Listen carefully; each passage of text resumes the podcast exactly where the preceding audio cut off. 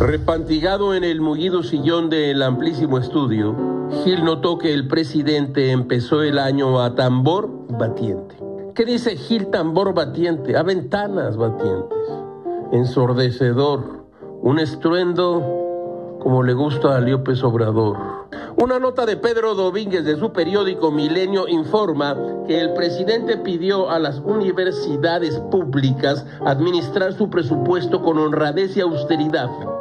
Dijo así, se tiene que hacer un esfuerzo para que no se cobren cuotas, porque en muchas se cobran cuotas y a veces son cuotas elevadas que impiden que se pueda estudiar en las universidades públicas.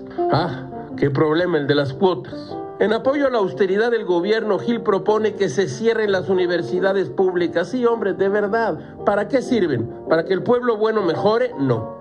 ¿Para que López Gatel mienta? No. ¿Para que ahorremos dinero y sembremos arbolitos? Sí. Conclusión, que desaparezcan las universidades públicas y por favor que no se diga más. No las necesitamos, son cosas que no tenemos por qué tener. Como dijo Henri Pancuaré, probamos por medio de la lógica, pero descubrimos por medio de la intuición.